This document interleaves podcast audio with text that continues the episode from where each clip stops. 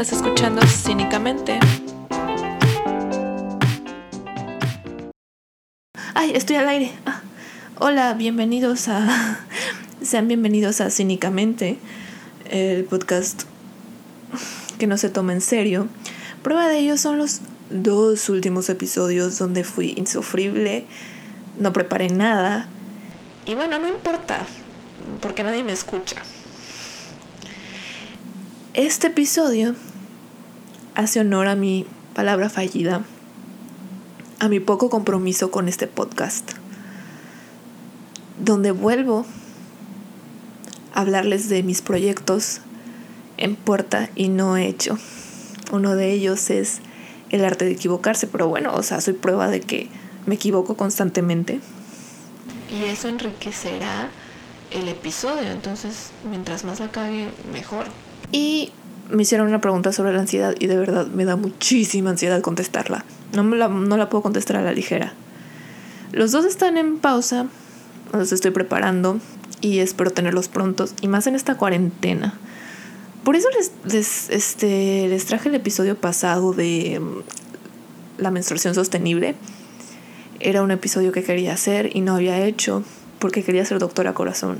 Pero ya decidí que me vale, o sea, sí lo seré cuando ustedes hagan sus put, ustedes dejen sus preguntas en Cínicamente P, el Instagram. Pueden buscarme en Facebook también como Cínicamente. Y bueno, una de las razones por las que no he hecho los podcasts que he querido es porque han surgido cosas que me han apasionado más. Una de ellas es las ganas que tenía de analizar y comentar el video y la, canción de Mother's Daughter de Miley Cyrus y explicar por qué me parece un mejor proyecto musical feminista que The Man de Taylor Swift. Si eres fan o si escuchas el podcast ya sabrás que ya hablé de esta canción y es por eso que me quedo con ganas de explicar por qué Miley Cyrus sí logra un himno feminista y Taylor Swift no. De Taylor Swift no quiero hablar de verdad, a pesar de que acaba de resurgir de la ceniza su drama con Kanye West.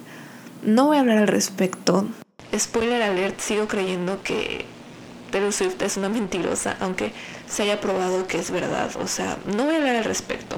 Porque este es un episodio dedicado a Miley Cyrus. Les voy a explicar un poquito más o menos de cómo hice este análisis antes de adentrar en él. Lo basé en artículos que propone maneras de analizar el discurso de los videoclips. Evidentemente no lo estoy haciendo de una forma ortodoxa, pero la base de este análisis o de ese análisis es de esos artículos.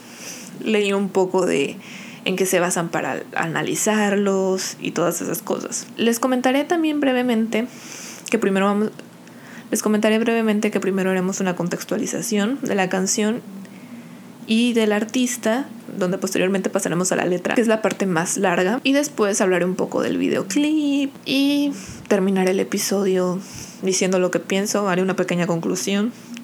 Pensaba hacer algo más grande, una unificación de del mensaje con las imágenes y el lenguaje audiovisual, pero la verdad es que no.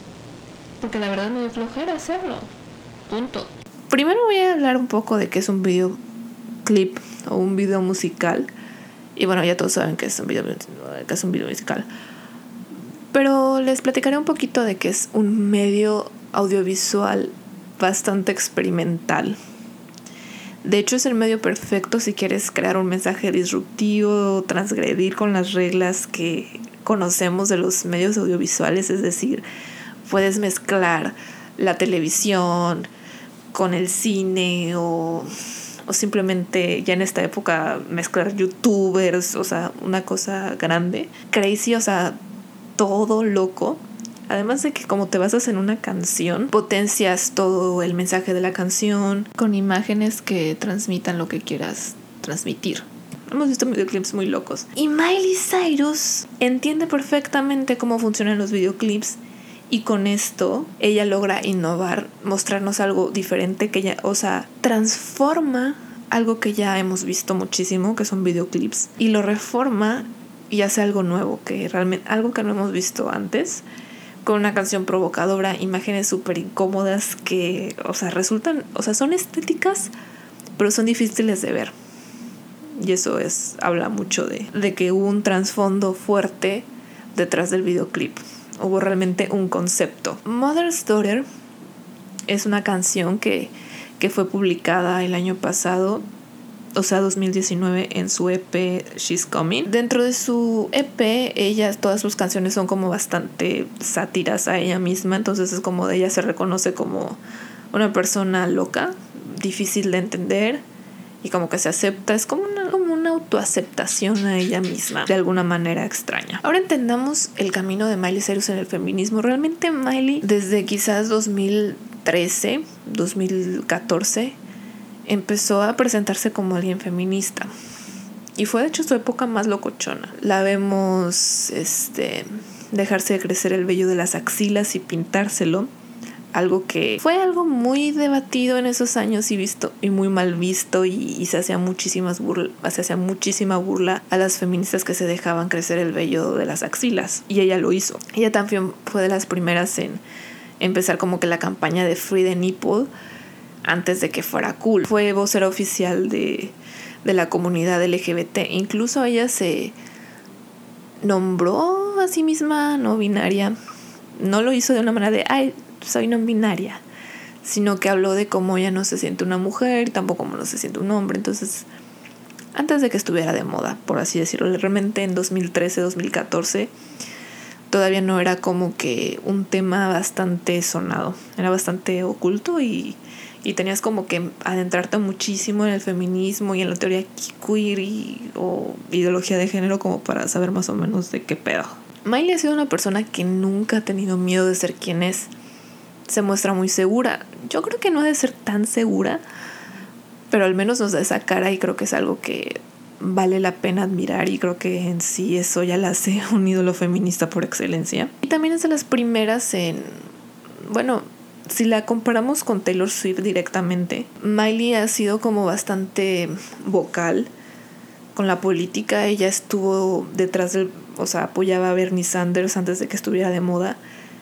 Y cuando Bernie Sanders no logró estar como candidato a la presidencia en 2016, pues empezó a apoyar a Hillary Clinton porque entendía que pues se tenía que votar por alguien aunque no fuera fan de ella, pues tendría que hacerlo para que no ganara Trump. También la vimos en la marcha que hubo, que hubo muchísimas famosas. De hecho, hay un video donde ella se reencuentra con Demi. Que ellas dos han tenido como una pelea muy sonada o, o solamente si eres muy fan sabrás de esa pelea. Pero como que se pelearon. Bueno, al menos se distanciaron. Y ahí como que se ven y es como de, ay, hola, no sé qué. Es así como que bastante incómoda, pero parece ser que ellas son amigas de nuevo porque Miley tiene un programa por la cuarentena que es como de de salud mental que se llama Bright Minded y invitó a Demi Lovato y hablan sobre su distanciamiento. No a grandes, o sea, a grandes rasgos realmente no te cuentan el chisme entero, pero es interesante y hablan de cómo las redes sociales han afectado sus vidas, su visión de su cuerpo. De hecho, comenta de que realmente a Miley, o sea, Miley comenta que realmente los memes y todo el backlash que tuvo en los MTV Music Awards, donde le tuerqueó a este hombre, no me acuerdo cómo se llamaba, que cómo se le veía el trasero, la, la traumó mucho. Y fue muy fuerte, ¿no? Saber eso, porque vemos a Miley que es tan atrevida, que no tiene miedo a nada y que le haya afectado eso es muy fuerte. Realmente si quieren escucharlo es muy interesante porque creo que realmente se basa en eso, ese episodio de hablar como del body positive y, y quererse a uno mismo. Salud mental, por ejemplo. Y es muy bonito. O sea, ya vemos ahí, entendiendo a Miley y entendemos hacia dónde va. Y ahora sí, ya vamos a hablar de Mother's Daughter, que realmente es una canción que nace por una ley que se aprobó en 2019 en Alabama, que es una de las leyes más prohibitivas del aborto en Estados Unidos. Asimismo, Miley Cyrus ese año, 2019, hizo una campaña con Planet Parenthood y Marc Jacobs donde ella está comiendo, bueno, más que comiendo, lamiendo un pastel con la leyenda Abortion is Healthcare. Tiene su polémica eso, pero si quieren saber más, averigüen ustedes. Y ya vemos cómo realmente ella está involucrada en que se siga dando dinero a, a Planned Parenthood. Ahora hablemos un poco del director, que se llama Alexander Alexandre Murs. Es el director del video, con quien trabajó también en Slide Away, un video precioso. Este también ha dirigido videos de Kendrick Lamar y Jennifer López y dirigió un drama de guerra llamado The Yellow Birds, producido por Jennifer Aniston. Cabe destacar que los dos trabajaron en el concepto del videoclip, no fue como que a él se le ocurrió o a ella. Los dos hablaron y, y se pusieron de acuerdo para hacer el videoclip. Con todo esto en mente, pasemos a la letra, a la siguiente fase del análisis. Hallelujah, I'm a freak, I'm a freak. Aquí comenzamos la canción con un estribillo que toma una palabra religiosa para agradecer ser un bicho raro. Realmente es una expresión de jubilo y ella se jubila de ser un bicho raro. Freak realmente creo que tiene más connotaciones, pero realmente yo solo lo, lo veo así como que está retomando y está haciendo suya un adjetivo negativo como muchos movimientos sociales hacen en su lucha. Es como los negros que toman niga o los homosexuales que retoman símbolos de la Alemania nazi para, para su lucha. Más que es decir, un ejemplo. Es decir, la palabra queer era una palabra negativa, era como decir marica en español, entonces es como que ellos retoman esa palabra así de, ah, sí, me dice, sí, pues sí, ¿qué crees? Sí, soy queer. Y está bien. Y al hacer esto, o sea, de resignificar, ellos retoman el poder de la palabra, le quitan su poder negativo, su poder de humillación hacen algo positivo, normalizando. La resignificación es un elemento muy recurrente, casi una figura retórica para Miley Cyrus, tanto en la letra como en el video. En el video vamos a hablar más adelante.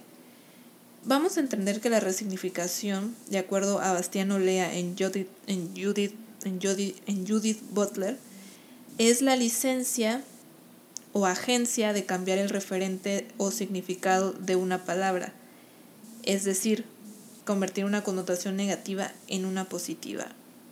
Ya di el ejemplo para que lo entiendan más, pero para que vean que esto nace de hecho de la teoría queer, donde Judith, Judith Butler es una de las máximas referentes. Otra de las resignificaciones es piraña y cocodrilo, que son dos animales marítimos, carnívoros, que tienen connotaciones negativas. El hecho que haya elegido estos dos animales carnívoros marítimos me llama muchísima la atención porque realmente entonces a la persona que le está cantando la canción es una presa. Y se ve dentro del mismo estribillo que realmente sí hay como una idea de presa.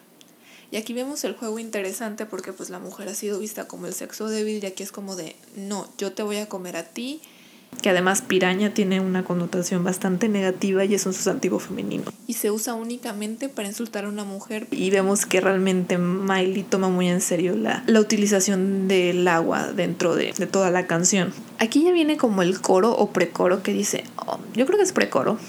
Oh my god, she got the power. Oh, look at her, she got the power. Estos versos es lo que hace evidente el empoderamiento femenino. Tenemos la palabra power y tenemos el, el, el tercer pronombre personal femenino. Y también habla, tiene un poco de sororidad porque dice, mírala, ella tiene el poder, realmente no está tratando de quitarle el poder, al contrario, se lo reconoce y es algo interesante cómo lo logra con estas dos versos. Y además, ya entendiendo el contexto de la canción, podemos saber que esto de que ella tiene el poder está hablando de cómo ella tiene el poder de elección de ser madre o no serlo. Pero realmente es como de te estoy empoderando, pero también te estoy metiendo este mensaje político. Es muy inteligente, la verdad. Luego viene con el So don't fuck with my freedom, I came back to get some, to get me some. Que aquí ya vemos la preocupación por no perder la libertad y es como decir, oye, no me puedes quitar mi libertad, no te atrevas a quitar porque yo voy a venir y voy a luchar por ella. Y también está hablando como de esto de voy por mi libertad, voy a conseguirme mi libertad. No estoy diciendo posiblemente no, la voy a pinches conseguir. Y ahí volvemos a resignificarnos o decir I'm nasty, I'm evil, que son más o menos como que toda esta connotación de que luego la mujer tiene muchísimas connotaciones negativas, entonces Miley las trae todas las connotaciones negativas que puede encontrar y habla de nasty, que es como cochina. Leyendo un artículo que también hablaron sobre esta canción, dice que nasty es por Hillary Clinton, entonces interesante. Y luego la canción dice, y must be something in the water or that I'm my mother's daughter. Y aquí ya viene la mención directamente del agua. El agua aquí para mí connota toda la información que recibimos estamos viviendo una generación líquida. O sea, todo pasa tan rápido que no se logra formar y así le llaman la, la sociedad líquida. Y aquí hay agua. Habla de las redes sociales, de todas las ideas, de todo. Realmente algo como tienen que ser las redes sociales, tiene que ser todo como que toda esta información. Y usa una palabra bastante... Quise decir frase. Dentro de como del imaginario colectivo de, de Estados Unidos, de, de must be something in the water. Como de qué hay en el agua, ¿no? Tienen mucha esta reflexión y no quiero andar mucho en ello porque si la entienden pues entenderán porque es como inteligente de su parte traerla. Porque además el agua como sabemos en, en la matriz cuando tienes un hijito pues hay agüita. Más que nada es como que, tampoco es como que hay agua es, es placenta o algo así. No sé no soy bióloga perdón. Pero lo cierto es que el agua tiene como connotación con el inicio de la vida y también sé que tiene una relación fuerte con la feminidad y es eso del inicio de la vida, en el agua se empezó toda la vida, entonces por eso es muy fácil asociarlo con la maternidad. Luego la frase de, oh, es que soy hija de mi madre, como... En realidad era, oh, quizás es porque soy hija de mi madre. De tal palo, tal astilla, ¿no? Estás diciendo, mi mamá es fuerte y por eso soy fuerte yo. Quizás es eso, sí. Si no es todo lo que yo sé, lo que he vivido, la información, mi educación, quizás es porque mi mamá es fuerte. Y luego volvemos con Hallelujah, I'm a witch, I'm a witch, Hallelujah, que aquí es bastante como bastante polémico porque pones toda esta connotación religiosa judio-cristiana del aleluya con la bruja que pues es algo pues contrario a lo divino, por así decirlo directamente.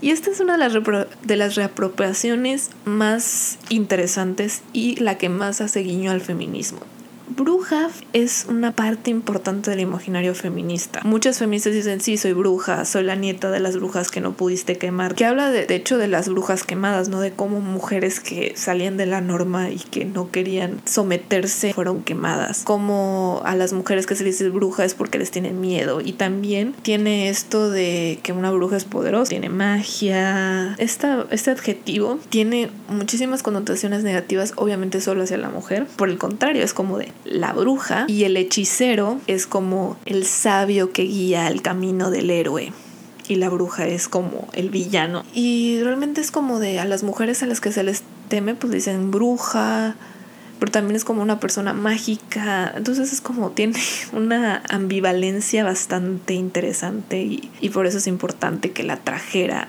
dentro de su canción. Si va a ser una canción feminista, si va a ser un himno feminista, tenía que hacer mención a la bruja. Dentro de este estribillo también vemos una referencia al agua que ella habla del bayou, like a hot wind in the bayou, que el bayou es como un valle específicamente de Mississippi. ¿Dónde está Alabama? Alabama está cerca del Mississippi. Y recordemos que la canción viene por la prohibición del aborto en Alabama. En Alabama. Y luego está la parte que para mí es la que más me emociona.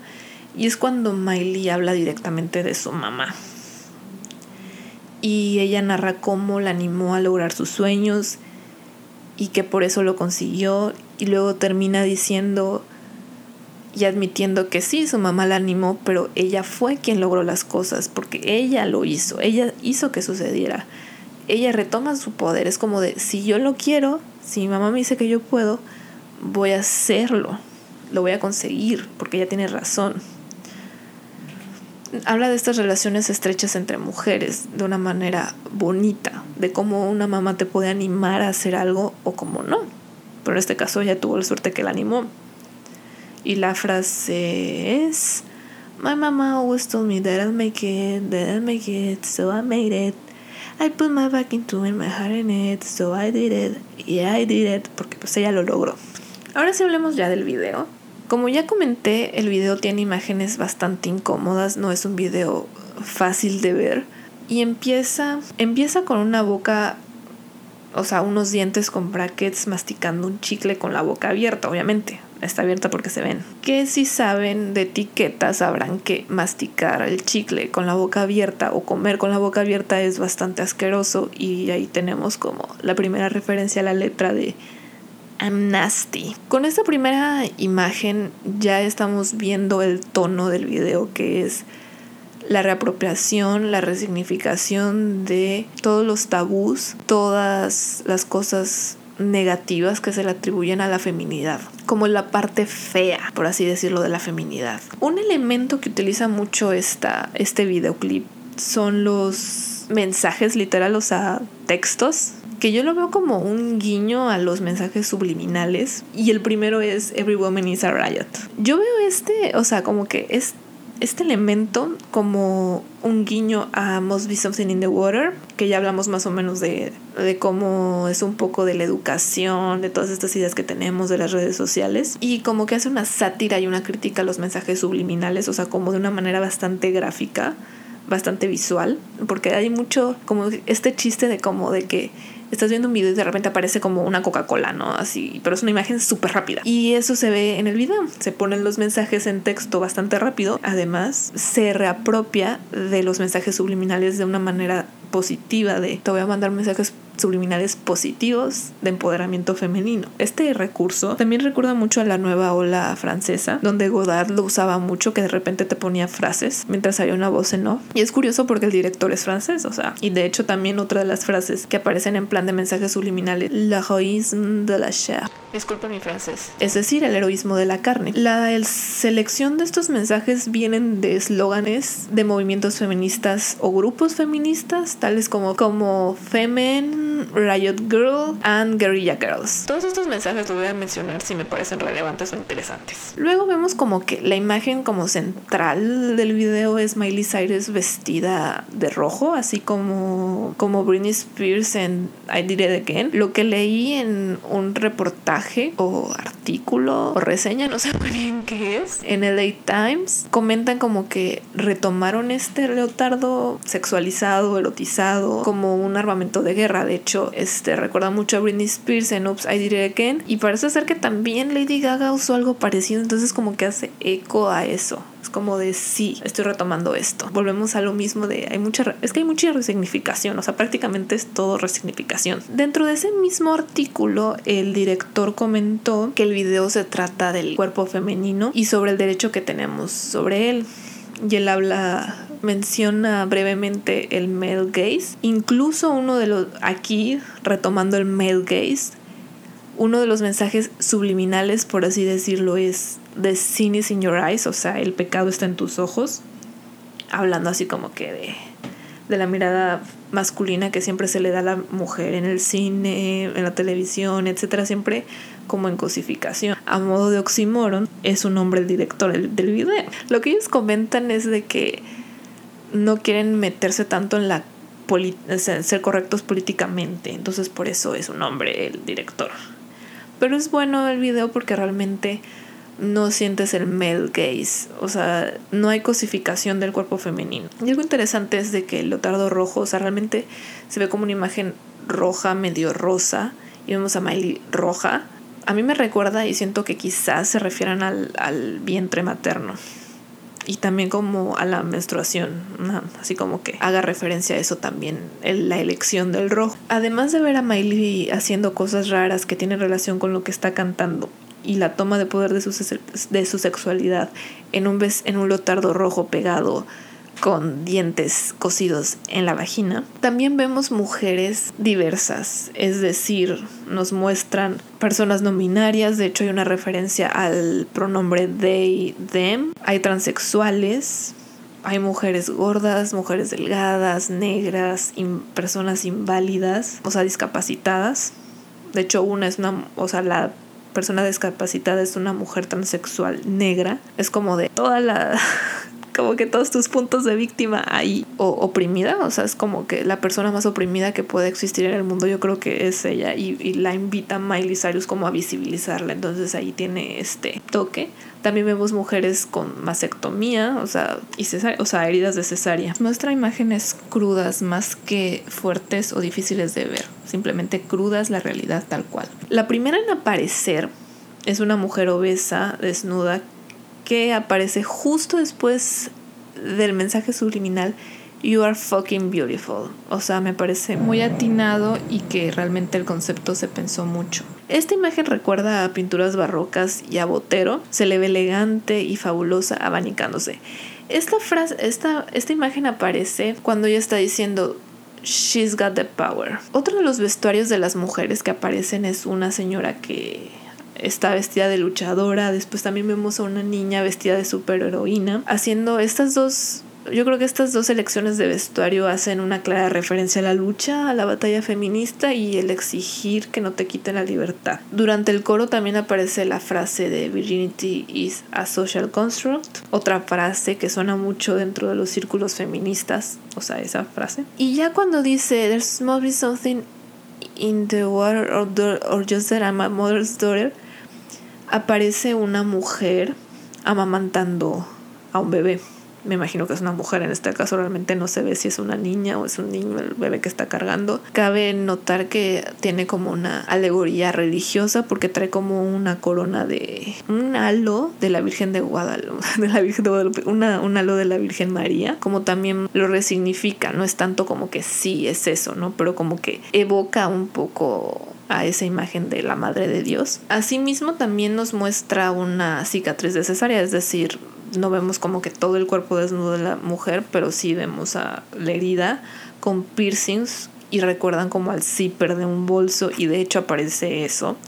Y yo creo que hace como una referencia al de cállate la boca, así como que siempre quieren callar a la mujer y también como que a esa esclavitud que nos lleva a la moda y, y, los roles de género incluso podría ser, ¿no? También hay una una imagen de un calzón transparente y se ve una toalla femenina. O sea, aquí dijeron, no vamos a dejar ninguna imagen fuerte sobre la mujer fuera de este video. Al, un elemento importante de los videoclips pues es la yuxtaposición y ellos no lo dejan de hacer. Constantemente yuxtaponen imágenes con los mensajes subliminales. Uno es como un collage para mí de que dice está la frase leyenda not an object y vemos distintos cuerpos femeninos para luego mostrar un cuerpo desnudo diciendo I am free o sea, retomando totalmente el, el, poder de tu cuerpo y la libertad. Y después vemos a varios cuerpos pintados con frases como My body, my rules,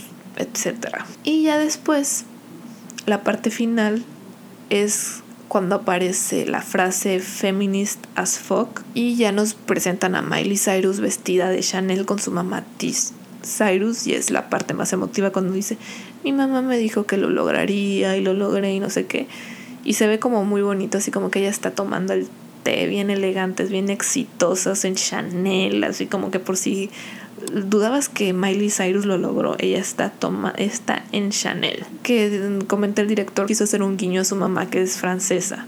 Y la marca Chanel es francesa. Y antes de terminar, hay otra escena donde Miley está vestida de Juana de Arco, que también es francesa y es una mujer bastante famosa, guerrera. Y todas las mujeres que aparecieron me parece que son figuras reconocidas dentro de, de las luchas sociales la verdad las desconozco totalmente. Las mujeres que aparecen en el videoclip pueden buscarlas como quién aparece en el videoclip de Miley Cyrus de Mother's Daughter. No quiero hacer esto ya más largo, la verdad. Así que concluiré diciendo que el video de Miley Cyrus es feminista por distintos aspectos, pero principalmente porque busca el empoderamiento femenino y esa es la primera línea del feminismo. En sí hay muchísimas definiciones y la que más me resuena es esa, la búsqueda de la emancipación de la mujer.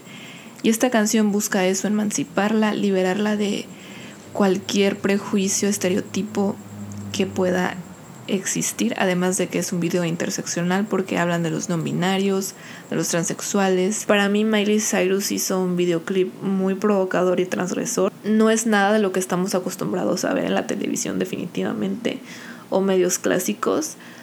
Como ya vimos si lo comparamos, con videos como de Men, que también tiene como que esta idea de himno feminista no es igual. Miley Cyrus hace algo brutal, crudo totalmente, y ella es más rosita, más inocentón incluso. Ya nos muestra las cosas como son, nos están quitando nuestros derechos y, y si van a quitarle el derecho a alguien va a ser a nosotras primero. Lean, dejen el cuento de la criada. Y para mí sí es un himno feminista, es muy fácil de, de digerir y cantar y también te emociona totalmente todas las cosas que dice. Y de verdad, espero que les haya gustado este podcast. Recuerden que pueden seguirme en Cínicamente P. Vean el video de Miley Cyrus. Y antes de irme, quiero despedirme con, con el gesto del director, porque Miley en una escena se agarra la vagina que está dentada, que además como que yo siento que hace referencia igual ya a los cinturones de castidad, no lo sé, pero a mí me pareció eso.